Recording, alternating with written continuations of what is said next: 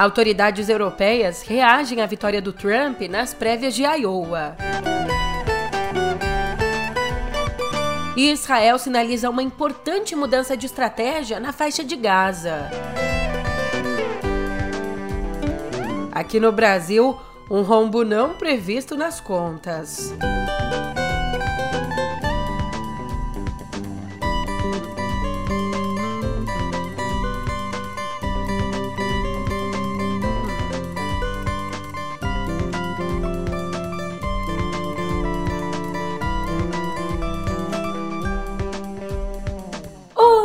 Ótimo dia, uma ótima tarde, uma ótima noite para você. Eu sou a Julia Keck e vem cá, como é que você tá, hein? Nessa quarta, dia 17, a gente faz de tudo para manter essa animação no hoje, porque para amanhã é só medo. Medo nos Estados Unidos, na Europa.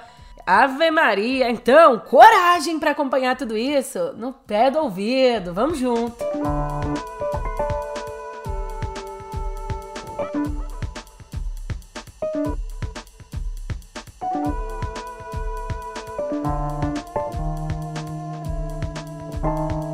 Então, não são só os democratas que estão com medo que o Donald Trump volte à Casa Branca. A perspectiva de um segundo mandato tem alarmado autoridades europeias, que temem o impacto dessa vitória sobre o comércio internacional e que têm medo também da retirada do apoio dos Estados Unidos aos esforços de segurança do velho continente. E um dos que expuseram esse medo foi o premier belga Alexander De Croo, ele que alertou que a Europa deve estar preparada para permanecer sozinha. No Parlamento Europeu, ele disse assim, aspas: "Se 2024 nos trouxer novamente a América em primeiro lugar, será mais do que nunca a Europa por si só." Fecha aspas. 2024 will be a crucial year. A lot is at stake for Europe, not only with the election for this house, but equally so for the US Congress, equally so with an election for the American presidency. If 2024 brings us America first again, it will be more than ever Europe on its own. Com essa fala, ele ecoou um discurso de 2017 da então chanceler alemã Angela Merkel de que a Europa não podia confiar apenas em seus aliados. E mais, o Thierry Breton, comissário europeu da França, lembrou recentemente que, lá em 2020, o Trump afirmou que os Estados Unidos nunca ajudariam se houvesse um ataque. E vale aqui enfatizar especialmente que o De Croo é uma figura-chave, porque a Bélgica é quem ocupa a presidência rotativa do Conselho da União Europeia pelos próximos seis meses. Vai pegar todo esse período eleitoral dos Estados Unidos. E para além de escancarar a rejeição de autoridades europeias, o resultado da prévia de Iowa mostrou o controle que o Trump tem sobre os republicanos e mostrou ainda como as falsas alegações de que a eleição de 2020 foi fraudada, essas alegações simplesmente colaram, dominaram o eleitorado. Pra você ter uma ideia, quase dois terços dos participantes do cálculo no estado disseram que o Joe Biden não ganhou legitimamente as eleições passadas. E olhando com mais atenção para esses que não acreditavam na vitória legítima do Biden, a cada 10 desses, 7 apoiaram Trump. A vitória foi notícia no mundo todo, não tinha como ignorar, e o Trump, no próprio discurso que fez pós-vitória, atacou diretamente o Biden. Por isso, o atual presidente teve que se pronunciar, então comentou no X a vitória do Trump, ressaltando que, abre aspas, ele é claramente o favorito do outro lado. Mas essa eleição é, desde o início, sobre mim e você contra os republicanos extremistas MAGA. Isso era verdade ontem e vai ser verdade amanhã. MAGA, Julia? Então, MAGA é um movimento trumpista caracterizado pelo slogan Make America Great Again. Portanto, com esse comentário, o Biden ele usou a ampla vantagem do Trump sobre os adversários republicanos para enfatizar o lugar dele, a posição dele de se opor ao radicalismo da direita. Mas existem muitas nuances né, nessa disputa. Então, sobre esse cenário, vale trazer a análise que os jornalistas Michael Bender e Katie Gluck traçaram no The New York Times. Eles dizem que, abre aspas, durante oito anos, Trump cultivou um relacionamento com seus apoiadores com poucos precedentes na política. E essa ligação, um vínculo arduamente conquistado para alguns, um culto à personalidade para outros, desencadeou uma das forças mais duradouras na política americana. Fecha aspas. Eu sei, é uma reflexão bem incômoda, né? Só que com essa reflexão, a gente sai dos Estados Unidos e vai a Israel.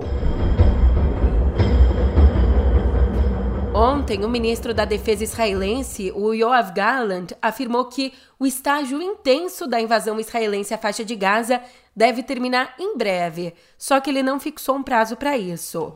Já no mais importante sinal de mudança na estratégia, na segunda-feira, as Forças Armadas anunciaram a retirada da 36ª Divisão do Exército, que já estava no território palestino há 80 dias.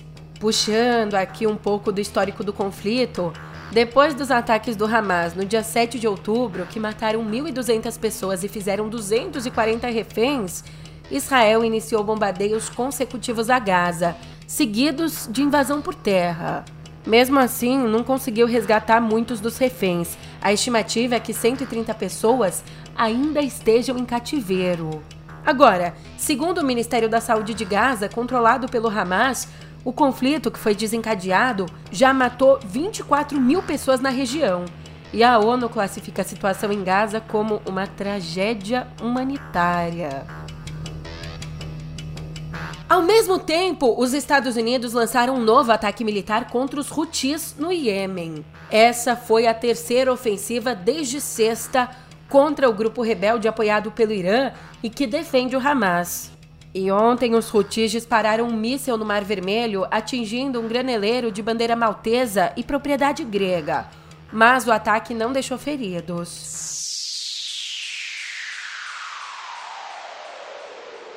E lasqueira, a gente mal desembarca no Brasil e a conta já pesa é que renúncias fiscais que não estavam previstas na peça orçamentária desse ano, peça aprovada em dezembro, elas podem custar 32 bilhões de reais às contas públicas. E quem disse isso foi o próprio ministro da Fazenda, o Haddad, que se reuniu ontem com o ministro das Relações Institucionais, o Alexandre Padilha, e com o líder do governo na Câmara, o José Guimarães. É o PERS 16 bilhões, a renúncia da Folha que é mais 12, o benefício aos municípios, que, que são 4 bilhões. Haddad ainda vai se reunir hoje com o presidente Lula para discutir a pauta econômica. Venha conhecer o Reduto do Esporte em Barras de São Miguel. O futuro olímpico está aqui.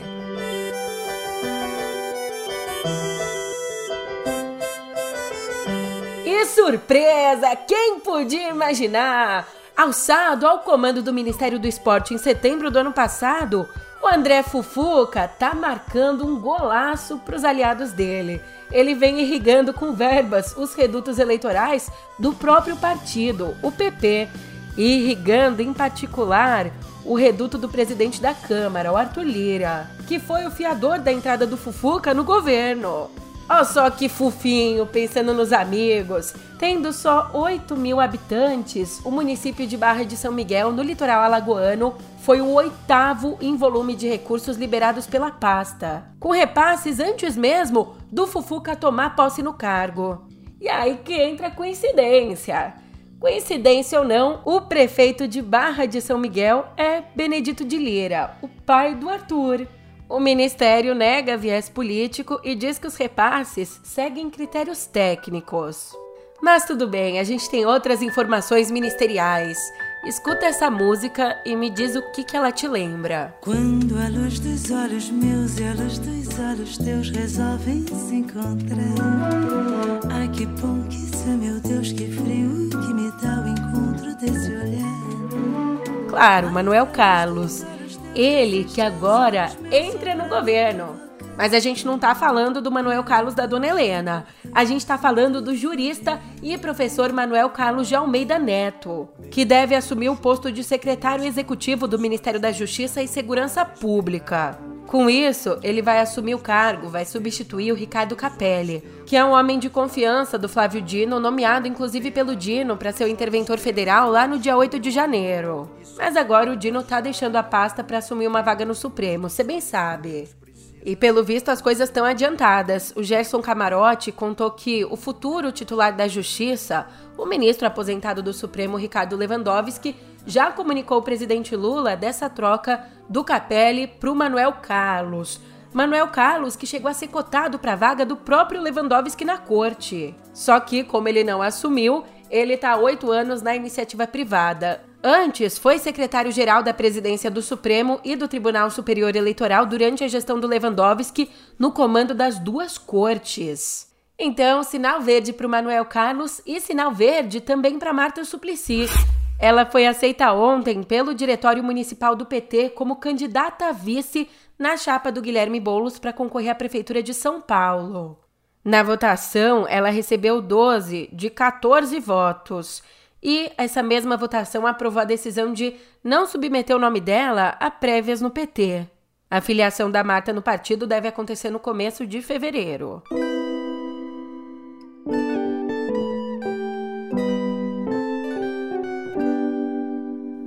Quais foram suas promessas do ano novo, suas resoluções? Você quer fazer um intercâmbio, quer viajar pelo mundo, quer conseguir um emprego novo? Eu tô aqui então para te ajudar, te ajudar a aumentar essas chances. Sabe com o quê? Com o Cambly, porque para tudo isso o inglês é essencial. E o Cambly é o lugar perfeito para você desenvolver as suas habilidades e alcançar a tão sonhada fluência. Ou se você é fluente, também te ajuda a destravar o inglês, não enferrujar. E o melhor de tudo é que o Cambly tá com uma promoção maluca de começo de ano. Aproveitando essa promoção, você tem acesso a planos com aulas a partir de R$ reais. E aí já começa 2024 com o pé direito. Olha só, com essa promoção por R$ reais a aula, você tem acesso à plataforma que oferece um ambiente internacional imersivo com horários flexíveis, tutores nativos e as aulas focadas nos seus objetivos. Mas não vai dar bobeira, corre que essa promoção só vale até sexta-feira. Para te ajudar duplamente, eu deixei o link aqui na descrição do episódio. É só clicar e sair falando inglês por aí, conquistar o mundo. Já que eu falei em aprender inglês, indo nessa onda da educação, ao anunciar os resultados do Enem 2023, o ministro da Educação, Camilo Santana, fez um outro anúncio importante. Disse que o governo federal vai oferecer um valor em dinheiro para que os alunos de baixa renda que chegam ao fim do ensino médio consigam pagar pela prova, consigam fazer o Enem. E isso é mais importante do que às vezes a gente imaginava. Olha só esse dado. No ano passado, dos 1.792.396 alunos que concluíram o ensino médio, só 46%, não chega nem na metade disso, só 46% fizeram o exame. Portanto, essa quantia que o governo vai oferecer vai ser adicionada à Bolsa Estudantil, que também será paga a esse grupo socioeconômico do primeiro ao terceiro ano, como já tinha sido anunciado lá em novembro. E para arcar com os custos da prova, o programa Pé de Meia vai contar com um orçamento de 6 bilhões e 100 milhões de reais, tendo as regras e os valores divulgados bonitinhos logo logo, em breve. E ainda sobre o Enem, ó que beleza! 60 estudantes, sendo quatro da rede pública, tiraram nota mil na redação. Isso representa mais que o triplo das 18 notas máximas que a gente teve na edição do ano passado. E se você tá sossegadão, esperando o mundo terminar em barranco para você morrer encostado e ainda não viu sua nota do Enem, você pode consultá-la na página participante do INEP.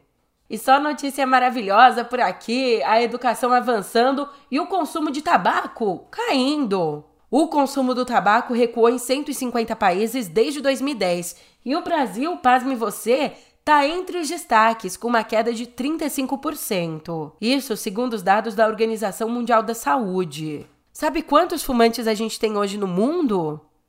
Mais ou menos 1 bilhão e 250 milhões, praticamente um em cada cinco adultos no planeta. E é claro que isso tem um custo alto. O tabagismo é responsável por 8 milhões de mortes por ano. As regiões onde mais se fuma são o Sudeste Asiático e a Europa. No Sudeste Asiático, o vício atinge 26,5% da população, na Europa, 25%.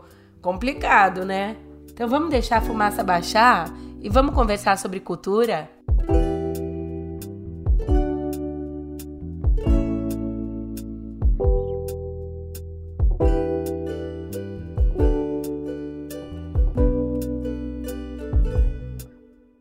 Grammy Awards já tem três apresentações confirmadas para a cerimônia que vai acontecer no dia 4 de fevereiro. Rodriguinho, sorria que eu estou te filmando. Jesus! Agora eu vou falar sério. Vencedora do Globo de Ouro desse ano e concorrendo em seis categorias, Billie Eilish vai ser uma das atrações. White shirt,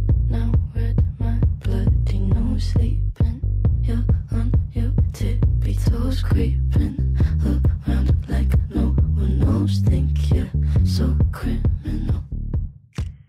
A outra também não é fraca não, dona de três estatuetas, Dua Lipa também vai subir ao palco, além de concorrer à canção do ano e melhor canção escrita com Dance the Night, que integra a trilha sonora de Barbie. E a Olivia Rodrigo vem para fechar o trio com chave de ouro, chega para cantar com seis indicações pelo álbum Guts. Quem vai comandar tudo isso é o Trevor Noah, que segue como apresentador pelo quarto ano seguido. E não para por aí, mais atrações devem ser anunciadas logo logo.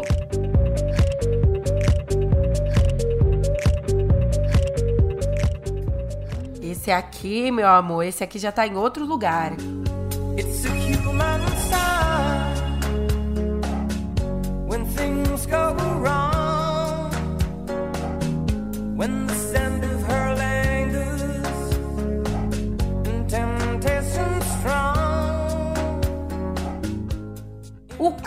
E compositor britânico Elton John, que já é Sir, tornou-se um raro EGOT na noite de segunda-feira. O que, que é isso?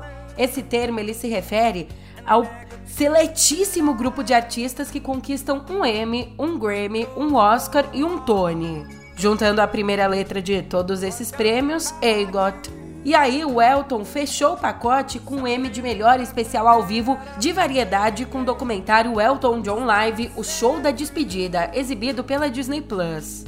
Os outros prêmios ele tem aí para dar e vender, dá até para anunciar no Enjoei, porque o artista de 76 anos tem 5 Grammys, 2 Oscars de melhor canção original e um Tony, a principal premiação do teatro nos Estados Unidos, pela trilha sonora da versão dele de Aida, composta com Tim Rice. E até hoje são só 19 artistas, incluindo gente básica, tipo a Viola Davis, o próprio Tim Rice. Só 19 conseguiram o EGOT, excluindo aqui as premiações honorárias. E o Keanu Reeves, por onde anda? Ele vai publicar em julho seu primeiro romance. A obra que vai se chamar O Livro de Outro Lugar. The Book of Elsewhere, esse é o título. E ele vai publicar em parceria com o autor britânico de ficção científica China Mieville. E essa obra vai narrar a trajetória milenar de um guerreiro às turras com sua imortalidade e é uma adaptação da série de quadrinhos Berserk, criada pelo ator e lançada em 2021 com a colaboração do escritor Matt Kind e do artista Ron Garney. Inclusive, o sucesso desses desenhos fez com que a Netflix criasse uma animação estrelada pelo próprio Keanu Reeves. Então já teve quadrinho, animação e vem aí o primeiro romance.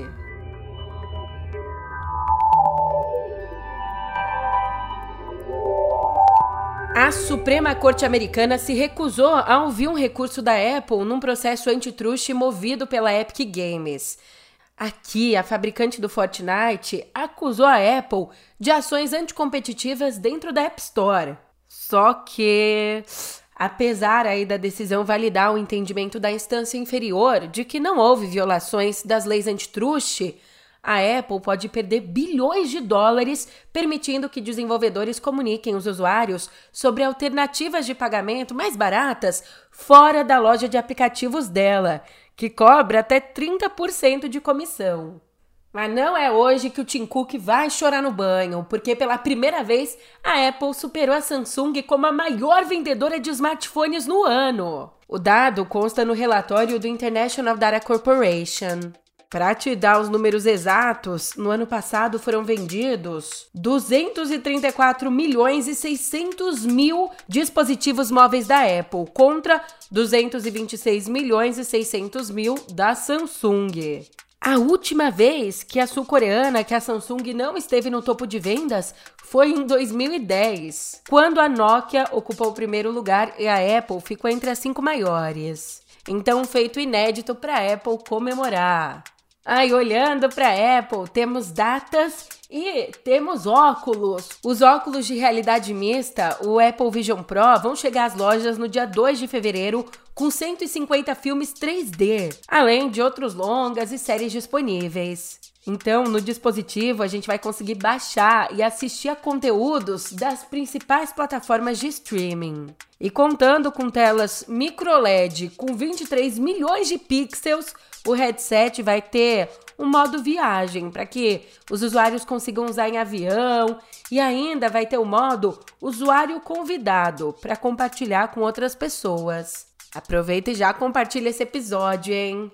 Mas a Microsoft não fica para trás, também está cheia de planos e a Vodafone, uma operadora móvel multinacional inglesa, anunciou uma parceria de 10 anos com a Microsoft para levar inteligência artificial generativa, serviços digitais empresariais em nuvem para mais de 300 milhões de empresas e consumidores em toda a Europa. O investimento no projeto vai ser de um bilhão e meio de dólares. Projeto, aliás, que deve usar a tecnologia do Copilot e Azure. E sabe o que é muito tecnológico? Você desligar esse episódio e amanhã clicar e tô eu de novo falando mais notícias, novas notícias, coisa boa, né? Então, volta aqui, por favor, vou ficar te esperando. Até lá!